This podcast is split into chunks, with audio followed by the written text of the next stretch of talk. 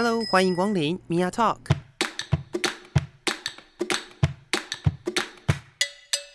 每个人都是有趣的书，有着独一无二的故事。一杯咖啡的时间，与你分享生活点滴。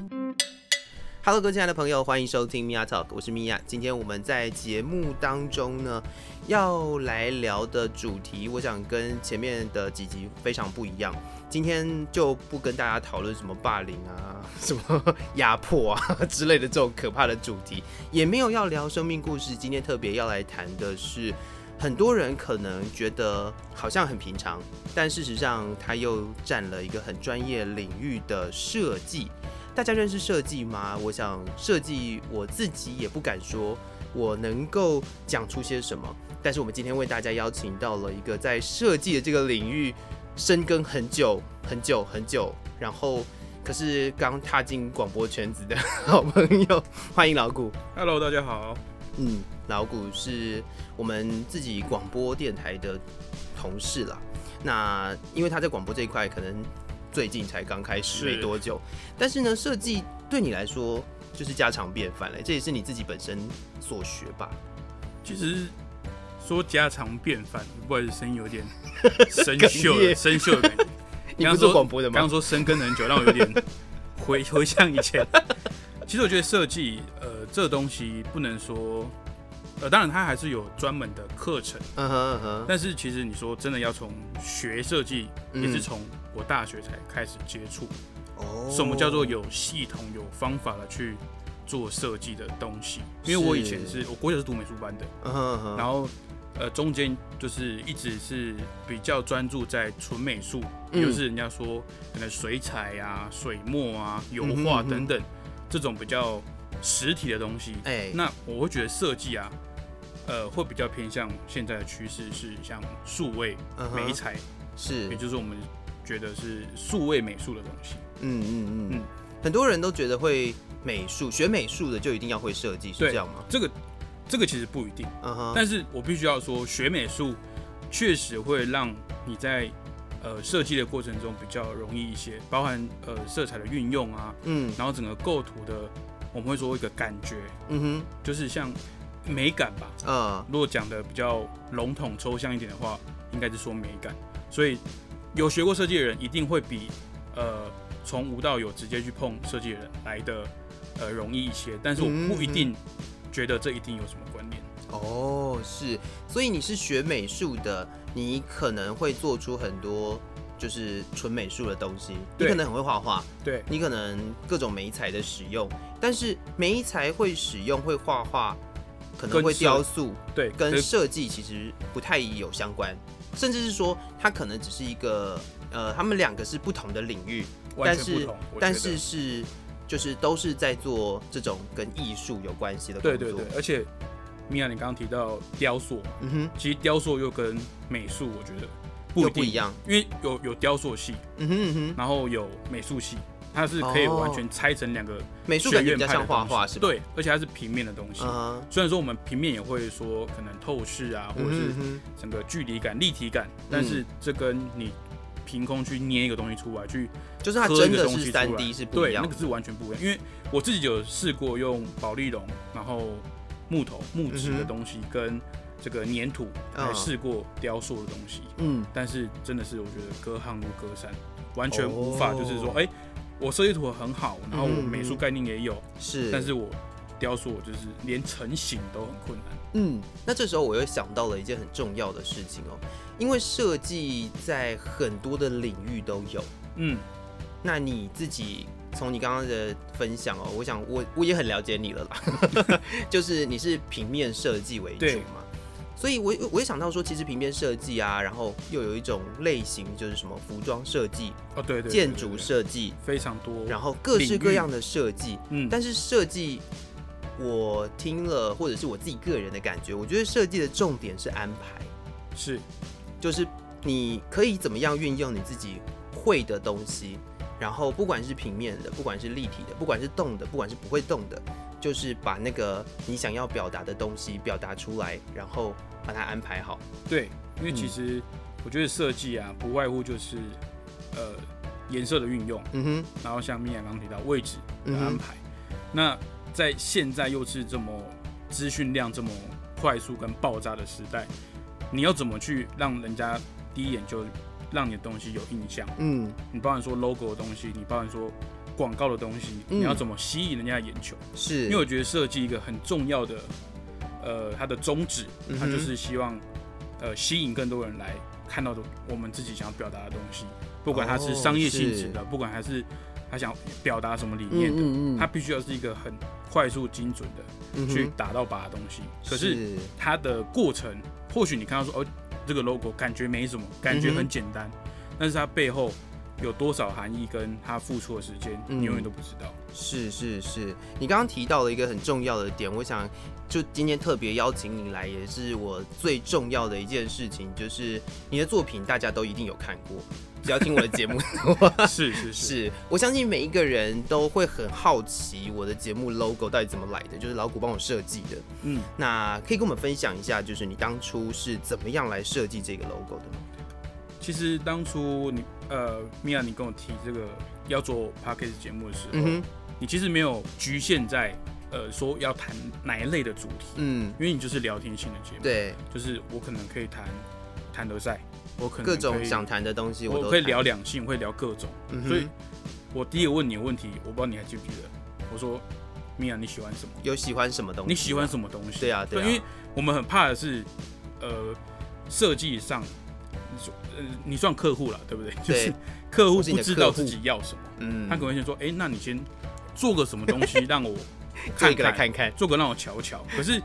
像我刚刚提到的，设计背后要付出多少时间成本，uh. 是很难去估计的。嗯哼，你如果不跟我呃指个方向，你跟我说你做个东西看看，我很难去抓你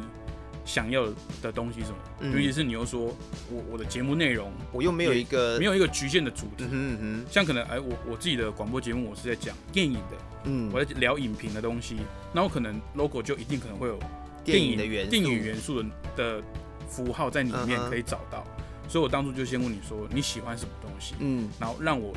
去拼凑这些东西之后，哎、欸，我们互相讨论，是来去找出你也满意，然后我也可以符合你需求的作品这样子。嗯嗯嗯嗯，我记得我当时只有跟你说我要独角兽，对，我不管怎么样就是要独角兽。其实我有猜到了，你如果真的讲不出的所以然，我可能也会从独角兽开始下手。独角兽是很棒的生物啊，对，可是。哦，对，独角兽是真的存在的，就是我个人也很喜欢独角兽，因为它这这个可以另外再聊。我们我们换 另外一集再聊独角兽。因为独角兽，我觉得呃，它的存在就是怎么讲，很奇幻的，嗯哼，而且它不会有一个什么既定的形象，基本上你就是长得像马，你头上插一根角，大家都知道他是独角兽。对，所以我其实那时候很多想法，第一个是呃。哦，我们设计啊，我我自己的习惯啊，就是会用一种叫心智云，它的呃说法是这样子，但是我从来不会去刻意去说它是叫什么东西，它就有点像是呃一个联想图，一个、嗯、我会在我的设计的呃附近啊，就可以开始哎、欸，好，你说你喜欢独角兽，嗯、我就先写独角兽，嗯，然后独角兽可能第一个我会说，哎、欸，它是什么颜色的？嗯，它是白色的呢，还是粉红色的？嗯哼，那还是。它身上要有什么东西？配件、鼻环啊、耳环啊，甚至我考虑到，哎，要不要有刺青？那刺青要什么图案？要多大？要什么颜色？或者是他的头发要什么颜色？嗯，要不要带到彩虹的形象？是，因为其实很多独角兽的呃象征符号里面都会有彩虹的颜色，或多或少啦，这也没有一定，可是常常会有出现这样。对，我也没有一定局限说，哦，因为它是独角兽，所以它一定要有。一定要有什么什么颜色，或者它一定要有什么形象？是，那它是可爱的，还是帅气的？嗯，还是那种呃符号象征型的？嗯哼嗯哼。因为像我们看到，尤其是现在越来越流行，很多 logo 原本很复杂的，它现在都简化成一个一个象征的或者是一个对对对，就是一个线条过去，就是很简单。你可是它又不会破坏它原本的形象。嗯，它很简单，但是我还是看得懂它要表达什么东西。嗯，所以。这大概是我初期的一个规划跟想法。嗯、那米娅，你又跟我说你喜欢街头那种字体，嗯，其实街头字体也是到我其实已经把这个独角兽已经成型了，你才跟我说，哎，我自己如果有可能的话，可不可以融入一点街头的元素？嗯，我说哎、欸，可以啊，可以来尝试看看。结果效果是还不错了。哦、嗯，所以当初其实也在你的心里面有很多小剧场，非常。其实每一个应该说 case 嘛，就是每一个不管是帮朋友设计的，或是这个有有有商用的，嗯，我都会在事前的准备是，其实我内心是非常挣扎的。当然，而且有时候你可能推出去。可能 A 案 B 案，嗯哼，你心中一定会有偏好。对，你可能哎、欸，我比较喜欢的我放在 A 案，嗯哼，但是哎、欸，结果客户选 B 案，嗯，那我就哎、欸，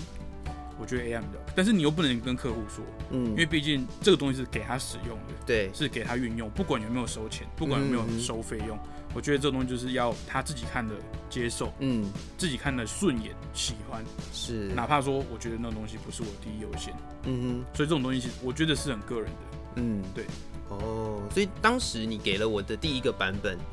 应该是说这一个独角兽画好之后的版本给我的时候，你有问我要不要修改？对，可是我个人是真的蛮爱的。其实我我我不知道你记不记得，我之前有给过你一个，就是用线条的那个，那个就是呃，我们心理学有一种说法叫完形心理学，嗯、就是我知道部分，我大概就能知道全部。嗯，那那个东西运用在美术上，可能就是，哎、欸，我今天可能。呃，一个椭圆形的东西，上面夹一片叶子的形状，嗯，咬了一口，它就变成了苹果，嗯哼，三 C 的图案，是。那这东西就是完形心理学的其中一个展现的例子，嗯。那我那时候给你的是，呃，记得是一爱心的形状，然后一半边是翅膀，嗯，另外一边是马的头，对，所以它就是一个有翅膀的独角兽，对。那虽然不用明讲，但是其实大家都知道它是独角兽。对。但你那时候跟我讲说，我感觉好像缺了什么。嗯。我就想说，那我不要用数位这个大家常用的 Photoshop 啊，或者是 AI 去、嗯、去做，我干脆用手绘的，感觉是好像手绘的那种温度，你会比较青睐这种方式。嗯哼嗯哼。所以我后来就舍弃了，就是当然我这个 logo 后来还是经过数位处理，但是它的前置期就是。我刚刚提到纯美术的部分，嗯嗯，所以我说为什么学过纯美术的的同学，他们在接触 接触好讨厌哦，接触设计的时候会比较容易，是因为他们有很多工具跟概念可以去套用在设计的领域上面。哦，嗯、是是是，我刚刚想到的就是你在聊的时候，我特别特别提的想提的一件事情，就是除了平面的设计之外啊，我想到。就是所谓的服装设计，就是你现在看到的件衣服，是，但是在设计师的眼里，它是拆开的，对，它必须会拆成很多很多的层次，嗯、然后那些层次或许它没有展现在大家的面前，它可能是在里面的，但那些层次是设计师他们看得到，他们知道他必须要做的，但这些东西我们就是不懂，因为服装设计。所以我刚说隔行如隔山，嗯哼，比如说办室内设计啊，还是服装设计，嗯，这种东西都不是说哦，我懂设计，懂设计其实是一个很笼统的说法，嗯哼，你因为你讲服装设计好了，它不是说哦，我在图上面我用那个人体的 model 画了一件什么衣服，那就照这样做，嗯、也许呃 T 恤可以，因为 T 恤可能比较单纯，就是可能上面有图案，嗯、跟图案的位置在哪，你希望怎么规划这样子。但是，如果你是提到说像那种巴黎时装秀啊，uh huh. 他们那种每件都是那种花枝招展的那种衣服，嗯，那个是要考量到，比如说它的材质啦，嗯，它的视觉效果跟它的剪裁会不会让它看起来哎、啊。啊欸、很怪，嗯、所以我们常常说，哎、欸，其实我不懂时尚，为什么？嗯、因为每一次出来的东西都是耳目一新的，但是如果我们现在的穿着，就是我们现在可能 T 恤可能还好，可是如果是像女生啊，她们比较流行的一些服装服饰，嗯，让可能我们父子辈的妈妈、爸爸他们那一辈来看，他们觉得他们年轻的时候也没办法接受这种穿着啊，嗯，所以搞不好现在我们看到一些时装啊，一些时尚，我觉得都是在找方向。哦，可能以后等到我们当爸爸妈妈了，或者是呃更更年长的时候，嗯哼，年轻人就是这样子穿，嗯哼，所以我们常常会说，哎，这种时尚感很未来，很科技，嗯，其实就是说这个。就是在给未来的一个说风格嘛，嗯哼，的穿着的风格或者是一个方向去找寻，在摸索啊。哦，对，所以我觉得服装设计师又是一个不同的领域。嗯，你刚刚提到的，就是哎、欸，我个人对服装设计比较有想法，嗯，就是虽然我自己不是这个领域的人，嗯，但你刚刚提到的就是时装周的部分，对，常常我们会觉得时装周的衣服怎么有办法穿在身上啊？对，但是其实设计师有趣的地方就是在服装设计的这个领域啊，设计师他们有设计不一样的类型，嗯，比如说。艺术品就是展示类的，嗯，服装设计像时装周的那种服装设计，它那个衣服基本上不是要给你穿在路上走的，哦，对，它那个衣服是要展现一个 icon，是，它可能是这个符号是接下来这一季要流行的符号，对，所以它在走在很前面，然后它把那个 icon 变得非常的大，嗯哼，然后让你一眼就是知道这个呃，就是这个这个这个形象这个符号就是在接下来我们这一季我们。要用的，对，但是接下来真的在呃流行服饰或者是真的在呃商品上面买卖的那些东西，嗯，他就会把那个符号融入他自己的衣服里面，对对，对，然后变成他的另外一件东西，可是他就不会是在伸展台上面那个 model 穿的那个样子，嗯，他算是就是走在最最前面，我们为什么说是时尚尖端？就因为它是走在浪潮的那个头上面，没有人跟得到它，是，但是你刚刚说符号，比如说。呃，前一阵子应该说现在还是很流行那个蒙古衬衫嘛，嗯哼嗯哼，就是比较浪一点，比较很松的那个衬衫，嗯。然后我那天去 Uniqlo 我看到，嗯，好，我跟我女朋友去，然后我女朋友说你穿穿看，我说那个 model 长得跟我身材完全不，不一样，你，你觉得我适合穿吗？对，然后我穿起来之后就很像保全这样，然后 我就说这个东西不是适合每个人，嗯，就像你刚刚说的，他在。设计一个 icon，设计一个元素，嗯，他可能接下来的风格是这样，可是，风格是很个人的，嗯、我觉得，我我适合这种穿着，嗯，那我可能会就是多去尝试这方面的，比如说，我知道米娅你很喜欢穿帽 T 嘛，那你就可能很会去看，哎、欸，休闲风、哦、还可以这样设计，甚至说你的帽子是可以拆的，嗯、或者是它的帽子的材质不一样的，嗯，有扣子啊，有什么的，我觉得这种东西都是一个个人的风格，是很。嗯。呃，专属的，所以那个也不一定说是哦，因为我不懂时尚，我看不懂他们在干嘛，嗯，但那个就不是给你的，给你看但是。或许就像我刚刚说的，几十年后，那个搞不好是时下年轻人他们出席一些比较重要的场合，嗯哼，或者是一些呃比较娱乐性的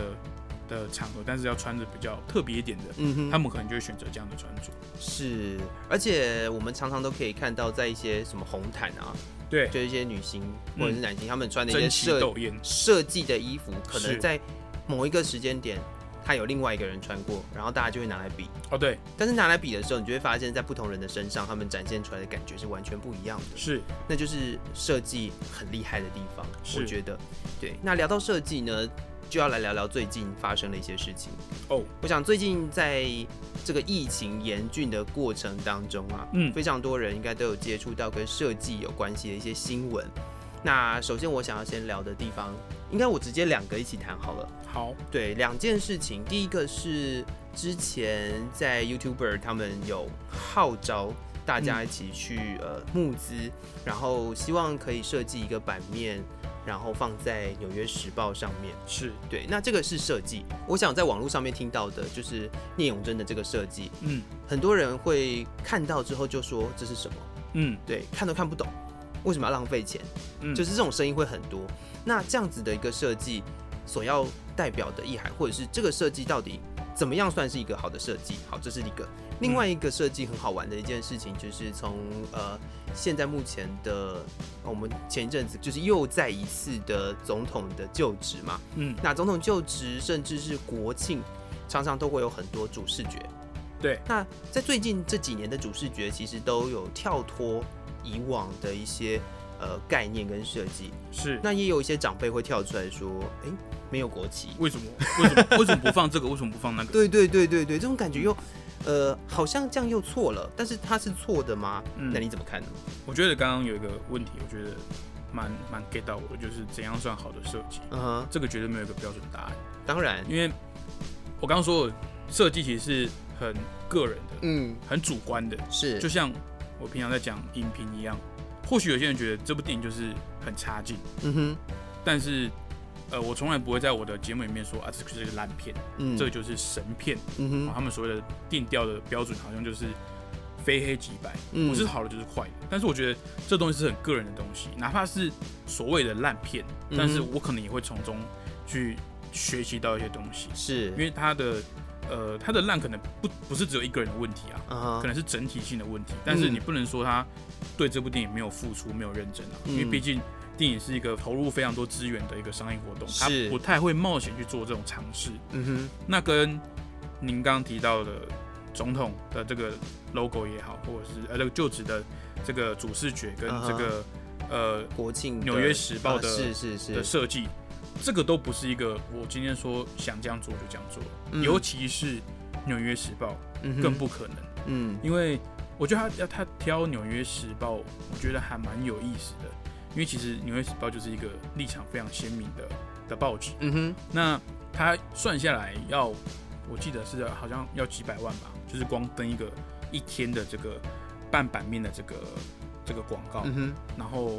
老实说我自己也有去参加那个募资，嗯、但是因为我财力的关系，我是就是最基本的那个 一百八十三块。那我还记得一百八十三块这个意思就是全世界有受到这个疫情影响的这个国家的数字，嗯，所以要特别定了一百八十三。好，那你刚刚说什么叫做好的设计？我觉得设计第一个你要。去想到你的受众是谁，嗯哼，他看不看得懂这个东西？嗯，那我记得那个时候他提那个案子的时候，Who can help？嗯，台湾，嗯哼，第一个，它很简单的东西，嗯哼，它很明显的，在这个时间，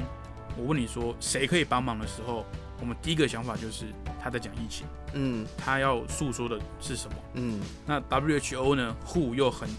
去讽刺的，呃，那个。我们知道的那个组织，对，因为而且它的字体是，特别是跟那个世卫的字体是官方的字体是一模一样的，所以很刻意去，但他没有去刻意的去挑拨什么东西，嗯哼，但是他说谁可以帮忙，台湾可以帮忙，嗯，那我们知道台湾站出来了，嗯哼，那其实很多人没有去讨论的是，它左下角其实还有一段说明，嗯，但那个说明就是我们所谓的。呃，解释性的东西，嗯，就是哎、欸，你看不懂没关系，但是我要跟你讲，这东西谁谁设计的，uh. 然后我们在讲什么东西，嗯，那其实他讲的东西是很，呃，很中立的，嗯，他没有去批评谁，嗯、也没有去说要救责要干嘛，我就觉得说，哎、欸，台湾在这波疫情上，哦，在这个世界，我们是可以提供帮助的，嗯、在大家都人人自危的时候，我们是。可以来跟大家一起来对抗这个疫情的，嗯哼，那我觉得第一点。它的受众跟目标是非常明显的。嗯哼，那你说这东西是个好的设计？聂永真其实自己有讲过，这个是可以公审的。嗯哼，如果大部分人觉得说啊他 OK，那他在呃不管是行销、宣传，嗯，甚至说你说他他是商业模式好了，嗯哼，他都是成功的。是，不管他，尤其是他今天又不是盈利的，嗯，他甚至也公布了他接下来的余额的去向。嗯哼，所以呃，我觉得台湾哦。尤其在设计这一块，我们真的需要呃更大的包容跟更多元的讨论，嗯、而不是我刚刚讲的非黑即白。嗯嗯嗯，你非我族类，我就是一律就是反对。嗯哼，为反而反，我觉得这样是不健康的。嗯，并不是说哦，今天谁当政，谁掌权，你就觉得说哦，你们就是那一派。嗯哼，你就是在讲什么什么。那我以为台湾是一个言论自由的国家，我想讲不能讲吗？还是你讲不起？都都可以公平的东西啊，对啊，可以拿来大家一起讨论嘛。是是。那你觉得我不好，哪里不好？好，你说很多长辈会觉得说，啊，你这些东西好，你要讲台湾，你要讲中华民国，你又没有加入那个青年白日满地红，嗯、你又没有加入这个十二道十二道白色光芒，我觉得并不一定是要把这个东西包装进去，嗯、就一定是好的。嗯哼，对，因为像呃美国最有名的募兵广告。嗯山姆大叔，嗯哼，嗯哼，他其实也就是戴了一个红白蓝的帽子而已啊。对啊，有有把美国国旗印在背后嘛，就一个很明显的字样，I want you，就是这样而已。所以你说成功与否，我觉得聂永真这个广告是非常成功的。然后又回到总统就职的这个主视觉，嗯，其实他现代感很重，我觉得，嗯，就是他很刻意去用一些大面积的色调啦、几何的图案，嗯，来去呈现。呃，我们所谓的 icon，对，我觉得这个很很有意思，uh huh. 因为我自己是屏东人，那最近屏东县政府呃，他做了一个非常明智的决定啊，就是把请来一些比较年轻的这个，甚至是在学的，呃、或者是刚毕业的这些学生来为他们的一些不管是名片呐、啊，还是这个、嗯、呃风景导览的手册来操刀做设计。那我觉得很多东西我真的看了就觉得很骄傲。嗯，我我不会演讲，我家里其实是。偏蓝的，嗯哼，但是执政党是民进党的，嗯哼，我其实在家里就是常会有这种争论，嗯，为什么什么东西都要被意识形态绑架？嗯，它真的美就是美啊，它真的好看就是好看，我管它是什么什么政党，嗯，设计的，就像我在玩游戏，可能角色的服装是黄色的，嗯，他说，哎，哦，那你是时时代力量的造型啊，时代力时代力量的 skin 啊，我就觉得啊。有有很重要吗？什么颜色代表什么政党？我知道，可是有必要什么东西都绑上政治？嗯，有必要什么东西都是哦啊，你那个就是左派的团体啊，你那个就是什么意识形态的团团体什么？你就是反对谁，你就是支持谁？嗯嗯嗯，我觉得这样很不健康啦。嗯、就是我不管今天做什么事情，大家不会先看到他的成效，或者是他背后的努力，嗯、或者是他的初衷是什么？第一个是挖心攻击，嗯、什么叫酸民？就是这样子。可是。你说言论自由嘛，一定就是会有酸民。可是我觉得言论自由要先能够讨论了。当然，就是我们要有对话嘛。嗯，应该是你来说服我，而不是你来就是攻击。嗯，用攻击性的去去抒发你对这件事的看法。嗯嗯嗯。可是事实上，就是他做到的是在《纽约时报》刊登那个版面半版面的广告。那你刚好就是募资平台这几年在国内也比较有慢慢有知名度。嗯，那。比较容易去做这件事情。你说以前真的要设计到开业，嗯、或者甚至是有一个有一一定程度的公司的话，嗯，你的顾虑可能有很多。哦，对啊，就是你可能也不会去做这件事情。嗯、那今天我可能是独立设计师，或者是我就是一个只有我一个人我在接案子的，我想做这件事情，那也刚好这个 YouTube 这个串流平台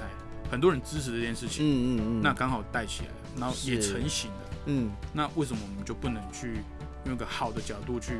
去看这一次的的成果，嗯，而且你说报纸，其实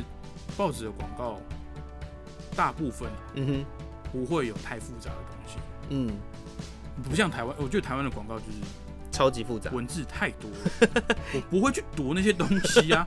哎、欸，你刚刚讲到这里，我突然间想到，嗯、因为我个人本来不是这个领域的啦，就我我就是学新闻的。嗯那针对我自己的领域，我对于这个广告，对于这一次聂永真这个设计啊，就是针对《纽约时报》的这个部分，我个人的看法是，我觉得他成功，但他成功的点是太多太多的人都把那个版面当成是新闻版面，对，就大家想要放进去的东西，想要陈述，想要用很多很多的文字下去写的那个是新闻，嗯，那个不是广告，对。就像你讲的，广告真的太多字也没有人会看。对，然后再来就是它带起了什么？我感受到的是，它除了这个版面之外哦，嗯，它带起的是一系列在台湾有很多很多不同的地方，然后利用了它这个符号，然后做了更多更多的再制。对，因为它就是设计两个。算算洞方形或者是门，嗯，对对对对对，有点像门的东西，就是一个人，而且我觉得他那个小人，我不知道是不是有意思的，因为台湾的那个，呃，应该是世世界各地不是有那种 LED 灯，嗯哼，斑马线那个，那个那个其实是台湾人设计的，我不知道他是不是有意用那个形象，可是一个人这样走出来，我觉得就是台湾站出来了，在全世界有需要帮忙或是在全世界有难的时候，台湾可以挺身而出，嗯，他不就是这个概念吗？嗯，而事实上，其实聂永真后来在网络上也发起的就是。大家可以任意的这个概念去改造你觉得好的设计，啊哈，那你出现了非常非常多的版本，是，那这个我觉得就是一个好的讨论方式，好的沟通模式，嗯，你觉得你比较厉害，那我们来讨论嘛，嗯，对不对？啊，我发起这个这个行动，那用我的版本说得过去吧，合理吧，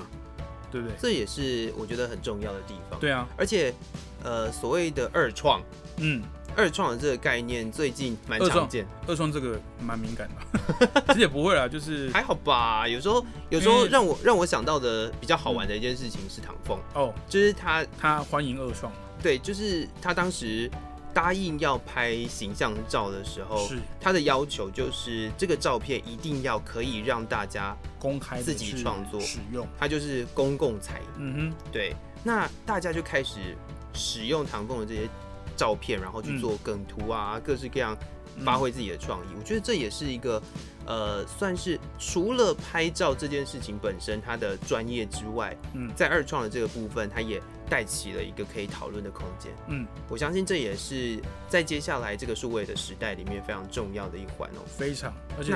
像之前、嗯、呃，行政院长啊苏贞昌他特别利用这个最近很红的游戏这个动物森友会，去去。我们说蹭一波嘛，但是他确实蹭得很漂亮。嗯，就是他利用现在在当红的游戏，然后去说，哎、欸，我们台湾是非常欢迎你们来揶揄或者是来嘲讽我们这些政治人物，嗯嗯嗯嗯、欢迎你嘲讽我，然后用动物森友会的这个呃捏脸的这个，把它创造一个他跟蔡英文总统一个很像的、很可爱的这个娃娃。Uh huh、那借此去讽刺说。中国大陆因为东欧森友会的自由性，嗯，在游戏上，在虚拟世界的自由性，反而把这个游戏下架了。嗯哼，那我觉得这个就是非常聪明的行销方式啊。是，他可能不用动到很复杂的什么呃什么成本或者是呃这个设计的人力，嗯、可是他达到的效果是非常非常漂亮的。嗯、其他其他的我不讲，我就单论这这个举动，我是我是很感动。嗯，哪怕我是支持哪个政党，不管。行政院长愿意做到这种程度，我真的觉得，在我们这些学美术也好，或者是设计领域的这些人才们，嗯哼，都是会有会 touch 到我们的。是，嗯、我想今天这集的节目哦，除了聊设计本身之外，也希望听到的人啦，嗯，可以用更开放的心胸，对，去面对你身边的所有设计，必须的。对，那设计除了艺术感本身之外，嗯，还有另外一个很重要的东西，就是它的目的。对，我觉得设计跟纯美术最重要的差别就在于这个目的了。它就是。设计师他有他的目的我，刚刚讲就是受众，嗯，你要打中靶，就是必须要，呃，像我我们现在很常做的事情就是，呃，上面要什么东西，或是长官指导，或者是你的上司、你的老板指导，嗯哼，他先指导了，他先打一发子弹出去了，啊、你在那个地方画一个靶，但是不应该是这样子的，嗯，你应该是要自己画一个靶，然后让长官就觉得，哎、欸，怎样做是对的，嗯哼，而不是依顺着长官的的想法跟。呃，做法，所以我们很多其实知名的，不管是平面设计师啊，嗯、还是这个服装设计师，嗯哼，往往都是在国外获得名声之后，嗯，台湾才会慢慢重视说，哎、欸，有这号人物，是这个是台湾人，这个是台湾之光，是。我觉得我们的文创跟设计的努力还有一段空间，但是我们的人才很多，而且真的是越来越多，嗯，嗯嗯，像之前我爸跟我谈论。所谓的这个文青啊、文创这些东西，文创事情，他就说是，他就是他他讲的很直接，他就他就是把一些垃圾组合起来卖啊。我说你这样讲没有错，可是你有办法组合成那样吗？嗯、我觉得好看啊，我愿意花钱。你说好，它就是木头跟跟什么这几个螺丝钉把它锁在一起，嗯、可是它一个卖两三百块。问题是，我给你两三百块，你有办法做这个东西吗？嗯，他背后的设计的付出的东西。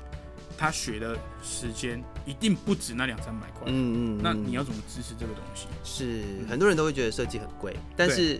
没有人去想到说要做出一个设计，到底它需要花费的成本是多少？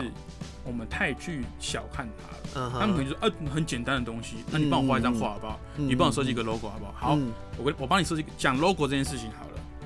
第一个，先不论我过去学了几年的美术，他所花的学费啊，嗯哼嗯哼他所花的时间啊，那些耗材什么的东西，嗯哼，那我用的电脑、我的设备、我的软体，全部都是要钱的。对，那请问一下，